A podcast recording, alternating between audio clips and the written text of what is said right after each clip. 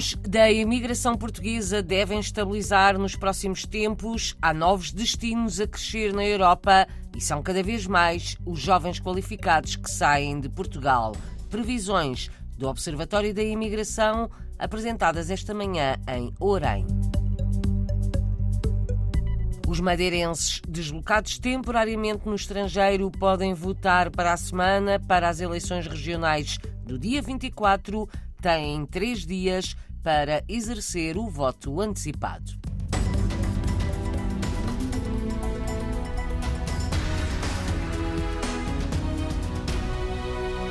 Tendência da imigração portuguesa para os próximos tempos aponta para a estabilização dos números, com novos destinos nos países do norte da Europa e no Benelux a serem mais escolhidos para a mudança. São cada vez mais os jovens qualificados que saem do país. Previsões do Observatório da Imigração apresentadas esta manhã num seminário em Orem com alguns dados surpreendentes que a investigadora Carlota Moura Veiga revelou. Os países para onde a imigração portuguesa aumentou, a Dinamarca e a Noruega. Para nós é fascinante perceber o que é que se passa aqui para isto estar a acontecer. As nossas previsões para os próximos tempos, tendo em conta os dados que nós temos ao nosso dispor, as nossas previsões é que haja um aumento rápido da população, nomeadamente para os países do Benelux e para os países nórdicos, uma recuperação significativa da emigração para o Reino Unido e para a Espanha, e uma estabilização da imigração para a Alemanha, para a Suíça e para a França. Estabilização da imigração portuguesa para os países tradicionais de acolhimento na Europa, crescimento rápido para os países nórdicos e do Benelux, acima de tudo, Países Baixos. São estas as previsões do Observatório da Imigração. Num seminário esta manhã em Orem, a investigadora Carlota Moura Veiga afirmou que a tendência é para os números da imigração crescerem mais um pouco e depois estabilizarem. Tivemos o pico das saídas em 2013, achámos que a partir de 2018 a imigração ia começar a estabilizar. Entretanto, houve o Covid.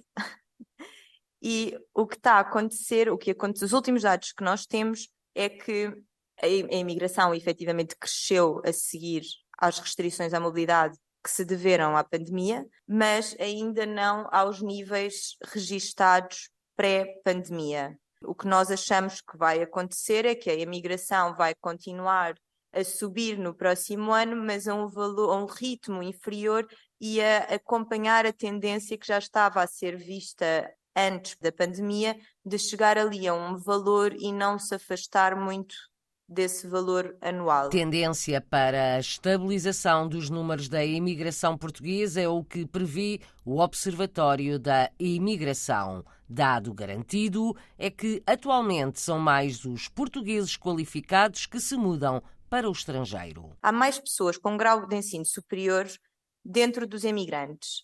Agora, nós também temos de ter atenção. Realmente é verdade, existem pessoas mais qualificadas, mas Portugal também, ao longo do tempo, foi exigindo um maior grau de qualificação nomeadamente através da obrigatoriedade da conclusão do 12º ano. Aqui estamos a falar do ensino superior, mas isto é um ponto que pode ajudar a explicar o porquê também da imigração se ter tornado mais qualificada ao longo do tempo. Essa maior percentagem de imigrantes qualificados está a crescer mais do que a percentagem dos não qualificados, e a probabilidade de um qualificado emigrar é superior à probabilidade de uma pessoa com menos qualificação emigrar. Novidades que resultam dos dados estatísticos analisados pelo Observatório da Imigração. Há mais hipóteses de um português com ensino superior emigrar do que o contrário. Assim, Tirando o retrato à imigração portuguesa, a investigadora Carlota Moura Veiga apresenta três padrões relativos aos países de destino. Os antigos países da imigração, que são caracterizados por um envelhecimento da população e uma diminuição da população, o que é que isto quer dizer o quê?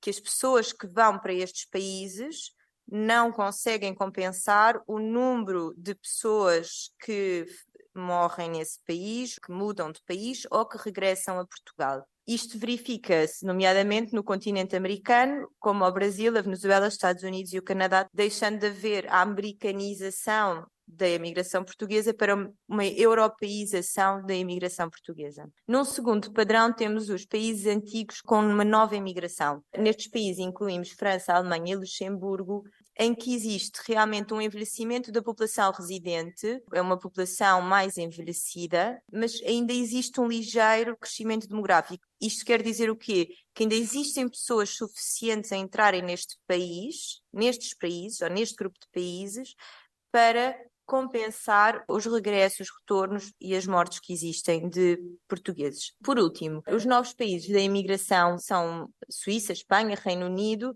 e mais recentemente, e tem sido agora o nosso foco uh, de estudar os, os países nórdicos e o Benelux, porque são países que realmente começou a haver um fluxo, um número de portugueses a, a, a, irem para esses países residir que antigamente não se registava. E estes países são pessoas mais jovens e há um crescimento rápido da população. As pessoas vão e vão em, em, quantidades suficientes anuais para que o, ao longo do tempo exista uma comunidade portuguesa suficiente e real e em crescimento. Carlota Moura Veiga, investigadora do Observatório da Imigração, esta manhã num seminário em Orem. Espanha, Reino Unido e Suíça são os países com mais imigração portuguesa atual. Há também um forte crescimento das mudanças para os países nórdicos e do Benelux, especialmente os Países Baixos. Estas conclusões resultam da análise de dados estatísticos de 2020 e 2021,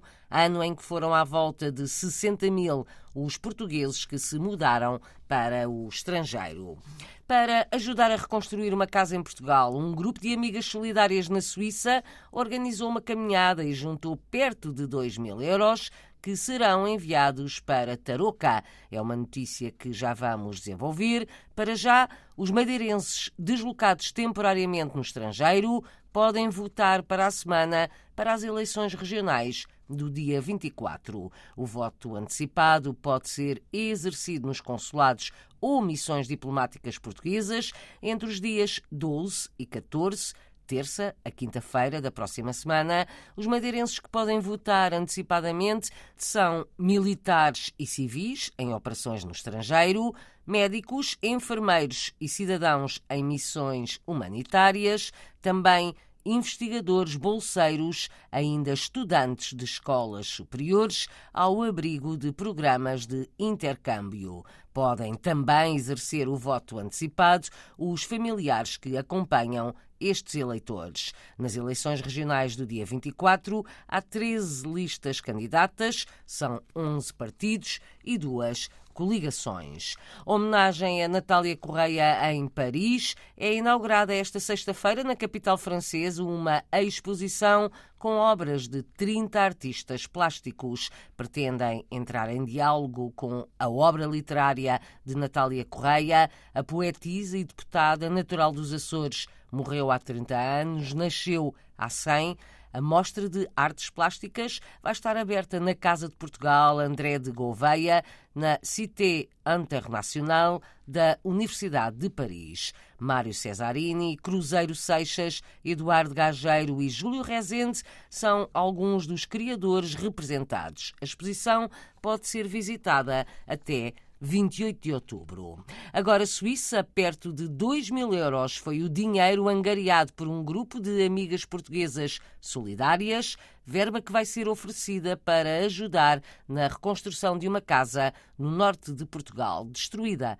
em consequência de um incêndio florestal. O passeio aconteceu no passado fim de semana, juntou à volta de 60 pessoas, uma caminhada de alguns quilómetros que acabou num lanche organização das Amigas Solidárias de Engadina, que cobraram a inscrição para fazerem um mielheiro. Numa região suíça onde já viveram mais portugueses, Florinda Pereira, uma das Amigas Solidárias, explica na RDP Internacional o objetivo do passeio convívio que organizaram. Neste caso, vamos ajudar uma família que perdeu a casa na, num incêndio em Portugal.